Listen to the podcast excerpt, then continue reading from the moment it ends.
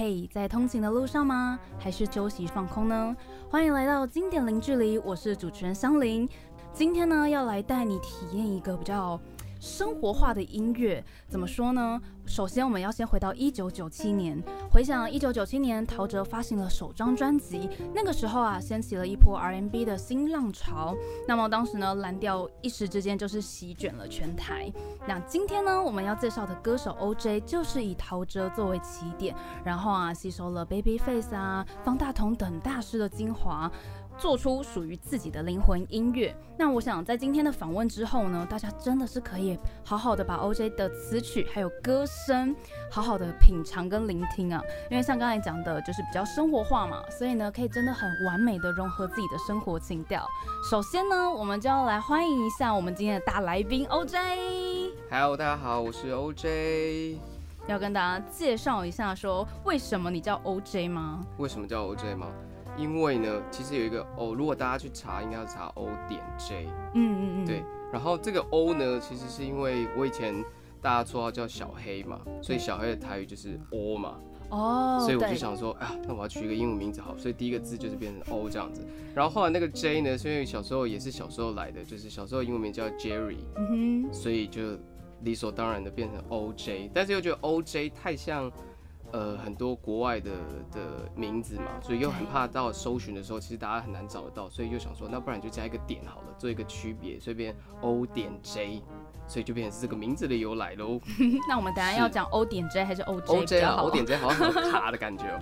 OK，但大家搜寻的时候呢，就是可以打 O 点 J，然后就可以找到我们今天后面等下会分享的一些音乐。去年的时候，我们有推出首张 EP 的。这个作品叫做《完美的一刻》，然后今年你更推出了迷你专辑《I Wanna》。那在这之前有当黄明志的和声，嗯对，然后还有狐狸鸡，嗯，就是在各大节目当和声，嗯嗯，然后还有参与就是很多歌手的和声编曲啊，或者是演唱。是最初是谁找你吗？或者是你去应征？怎么样当到和声的？啊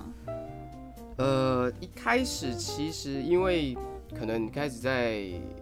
开始想要做音乐的时候，然后你就会先以自己可能一些比较单纯的创作啊，简单的创作开始表演嘛。那你可能就会开始认识一些音乐界的朋友，可能借由一些大大小小的活动，对。然后呃，开始会当和声，其实是我那时候一直有一个，现在一直固定合作的一个 keyboard 手，对。然后他刚好因为呃接到了黄明志那时候应该是在台湾的第一场演唱会。在 ATT 我放的佛饭吧，好像我我印象中好像是对。然后那时候就因为我们很固定合作，然后他又觉得哎，好像也可以尝试。就对我自己来说，他也觉得我可以尝试一些新的东西。就除了呃，你可能是做自己的演出之外，你也可以尝试一些新的东西这样。所以呃，后来他就问我有没有意愿这样子。所以我们那时候就呃，我还有跟另外一个女生的和声，我们两个其实就就对我来说是一个第一次去帮人家唱和声的经验啦。那我觉得，呃，当当和声跟自己唱最大的差别，就是因为和声的角色是一个乐手，所以其实你的状态是必须去辅佐歌手的身份，去让他的声音或他的演出整个演出更加的完善跟完整。那自己当歌手，当然因为你是主主轴，就是你是主要旋律的部分，所以在呃声音的表现上，或是需要做更多的表现上，是跟呃和声上是不太一样。因为和声你其实不太能够做太多的表现，因为太多表现你反而会抢了主角的风头。对，所以我觉得在那个呃整个拿捏上是真的蛮大的不太一样的。就是如果你今天要变成是歌手表演，你可能在呃演出的状态下，其实也是需要去调整的。对，那开始做了。呃，黄明志的和声之后就觉得其实蛮有趣的啦。那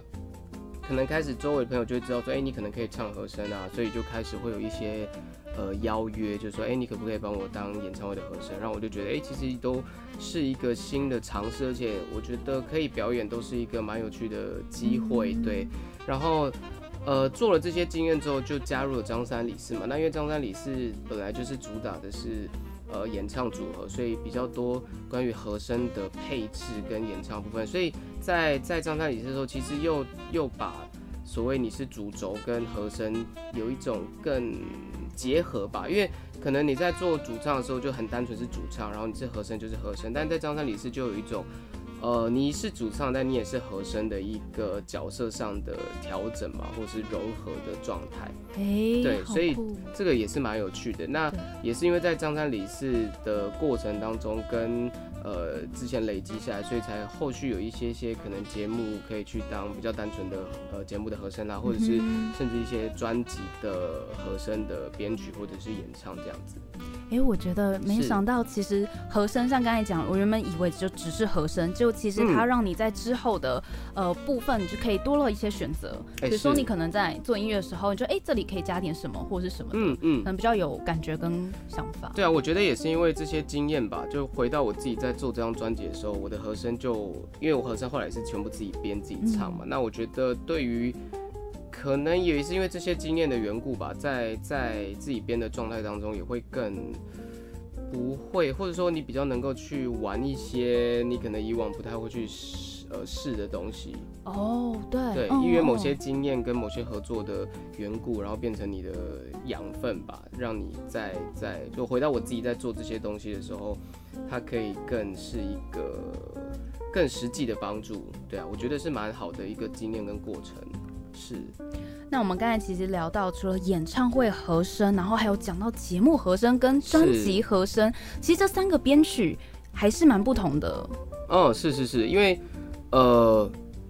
演唱会的话，大致上的配置会比较多人嘛，所以那其实虽然大家可能听听一般的歌曲啊，或是专辑，其实对于和声可能不太会那么在意啦，因为和声有点，它其实都会拉得很小声，避免去干扰你去听主唱的声音嘛。但其实如果呃比较了解这个区块，就是我们在录和声基本上不会只有一个声音，它可能会有很多高低的不同声音所组成。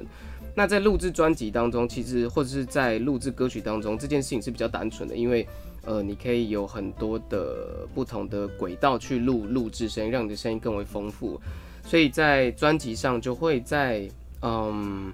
自由度上是最大的，就是你不会受限到说啊这个我需要几个人啊，或者是我需要男生或女生，其实你都可以借由你想要做什么，你可以找到适当人去完成你的专辑的和声编曲。那演唱会相对人数少一点点，不过呃相对有一些规模的，大概男生女生都会有，所以在呃比例的分配上，或是呃旋律的分配上，其实相对也会比较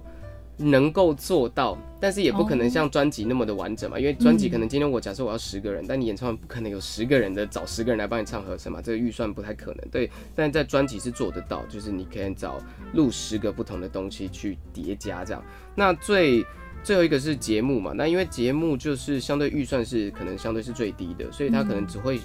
呃有一个人，所以这时候你在唱的时候，因为可能呃在一首歌里面和声有时候会有高有低，会有男有女，对，那你就必须得要自己去抉择怎么样是对你今天要演唱这个歌手是有最大效益跟帮助的呃声线来帮忙。对，所以我觉得在三者的比例上就会蛮不太一样的。就是如果以自由度上来说啦，就是做专辑当然是最。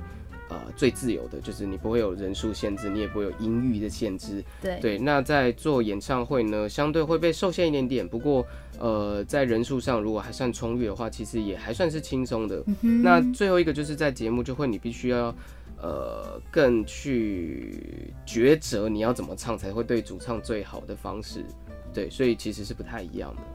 感觉如果是演唱会，就是很即兴的部分，就是如果突然演唱会发生什么事，你可能要很快的去反应。嗯那节目和声，所以就变成你一个人其实会接触到很多不一样的歌者吗？啊，对啊，你要去符合每一个人的个性。如果是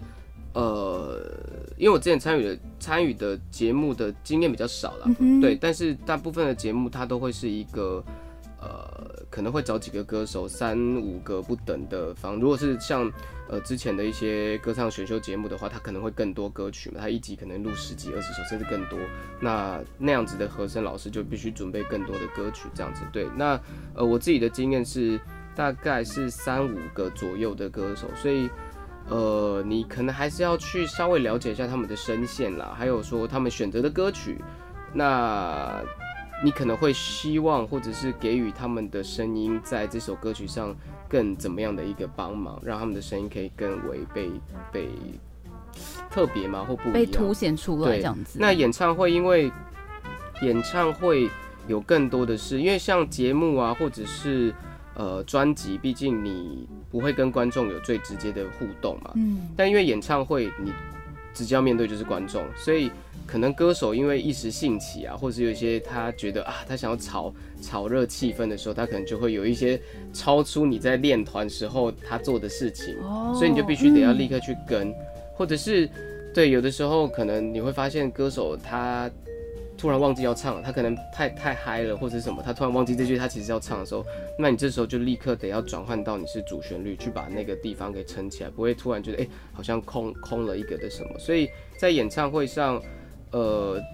灵机就会变得是蛮重要的，就是你要立刻去呃观察到现场的歌手的状态啊，或是现场他到底想要干嘛的的去去，而不能只是很单纯就是说就是我只是和声在旁边唱就对对了，或者是我练团就是这样唱，然后我就是照这样唱。对，嗯不过大部分的歌手都还是专业的啦，所以他们就算是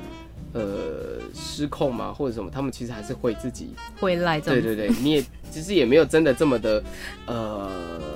那个不可控的因素这么大对，嗯所以其实也也也是完全是不一样的的，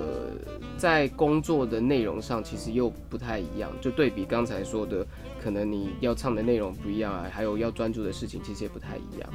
是，因为我们刚才讲到演唱会和声，那你这样担任，比如说歌手黄明志的演唱嗯会，你有什么有趣的事吗？或是他这个人相处起来，跟嗯我们看到的他是感觉如何？他是一个想很多的创作者嘛，嗯，然后其实私底下他也就我那时候跟他合作状态，他私底下其实是不是像就是这么活泼嘛，就是是比较安静一点点。哦不过我嗯觉得这合理啊，因为毕竟呃。你不太可能一直保持在那样的状态嘛，也蛮奇怪，你可能会烧掉吧。就是对，所以所以我觉得在呃，他比较明显区分他在台上的那个活力，跟他可能在台下他有很多事情需要去思考或需要去处理的那个差异了。那因为呃我在唱他的和声之前就看过他的 YouTube 嘛，因为他他其实早期也是从 YouTuber 算是蛮早期的 YouTuber 去、嗯去去起来这样，然后包括大那时候大家知道的最耳熟能详那个什么飙高音嘛，就是对大家才比较认识黄明志。那我其实也是那个时候才看过他的一些 YouTube 吧，然后了解这个人的可能歌曲啊，或是他的他的特质这样子。然后那时候在唱的时候就觉得蛮有趣的，因为因为就好像他现在刚发新的歌曲，然后他他其实对他自己声线模仿上是呃游刃有余吧。对，所以我觉得那时候在练团，因为有时候练团很无聊，他就会开始就是唱起，就是在唱歌的时候，他就会用很多不同的腔去去唱去玩，所以我就觉得在在那个过程当中是蛮有趣的，就是你会觉得哦，呃，其实你你觉得的怎么说，他的那个有趣的程度是，可能他本骨子里是这样子的东西，只是他当然在平常的时候是是比较文静啊，比较嗯比较安静一点的。可是当他想要表现什么时候，其实他骨子里好像也是那样子的人，去符合他创作的音乐跟跟他整体的。包括他拍的 YouTube 啊，或是他的呈现出来的整个形象的概念，其实是就是你觉得他就是这样子的人啊，对，所以也我觉得跟他合作，然后后来又有一次机会可以跟他合作，我觉得是嗯都蛮有趣的。对，那他其实在练团的时候，虽然像刚才他他偶尔也会开开玩笑，不过不过因为他自己也是音乐人啊，所以他其实也很呃着重任何乐器的细节，就是他也不是有些歌手可能单纯他唱歌，那呃他在练团的时候他就是过来，然后呃乐手乐手老师们就我们就照着歌曲跑，然后就唱，然后觉得他觉得没什么问题，他的部分可能就结束了。但因为黄明志他自己本身就是呃做音乐的人，所以嗯他对于各个乐器的细节或者是了解上，他其实又会比较呃更仔细去听这些东西。他也希望可能在，尤其可能我们那一场是他算是第一场演唱会吧，所以他也呃更希望能够做好相对应的品质。哦，就是他其实也是可以去顾到细节的部分。你刚才讲说台下比较文静，之前访问那个豆子哥，就是广啊。广播电台的主持人，是，然后他那时候就讲说，我跟你讲，我出道这么久，嗯。只有看到一个人台上台下一样可以这么精力百倍，那就是吴宗宪。他说除此之外，因为大家上台的时候就要把你的活力放出来，所以台下的时候会静一下，你总不能一直嗨。对啊，你会烧掉对，所以我刚才就想说，哦，对，就是大家果然台下时都会冷，就是比较平静一点点，因为要去思考跟想很多东西。对啊，又或者你可能要思考你要怎么样去表演吧，嗯就是呃，你怎么样表演可以让呃观众去最大的感受到你的演出的能量吧。嗯对，所以我觉得其实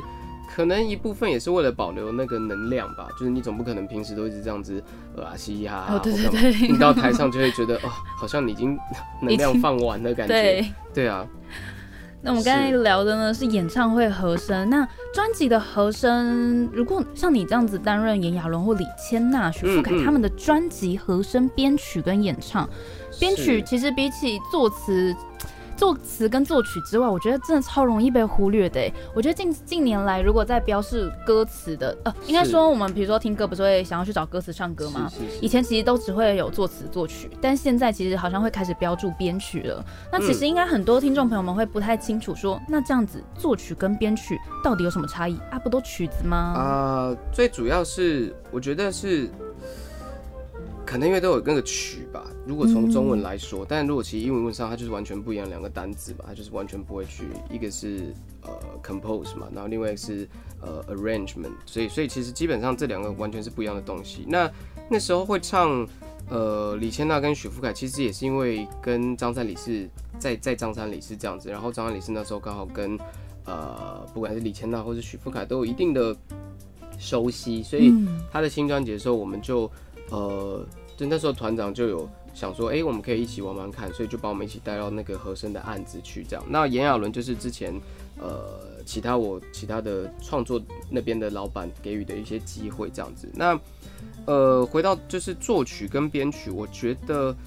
作曲其实最直接就是那个旋律线嘛，就是你今天听到所有歌曲，你可以哼出来的所有歌曲的那个最主要，你一定会记到那个旋律线。嗯其实它就是我们在作曲需要做到的，想出那段旋律线嘛。但是因为大家现在听所有的任何的歌曲，不论是呃有真实乐器，或者现在很多就是电子乐器的东西啊，那我们都需要这些乐器去给予声音伴奏嘛。所以这些伴奏的东西，我们就会归类在去呃，应该说怎么去设计出这些乐器来作为伴奏的这个动作，就会是编曲。那呃，声音其实也是一个乐器，所以在做和声编曲的时候，其实它也是一个乐器的思维，而不单单只是说哦，诶，好像呃声音唱歌的东西跟乐器好像是不太一样的东西。不会，其实在编曲的当中，也会把和声的编制算成一种。乐器的使用，怎么去选择适当的乐器，去对于这首歌曲的旋律有更多的加分啦。所以，所以，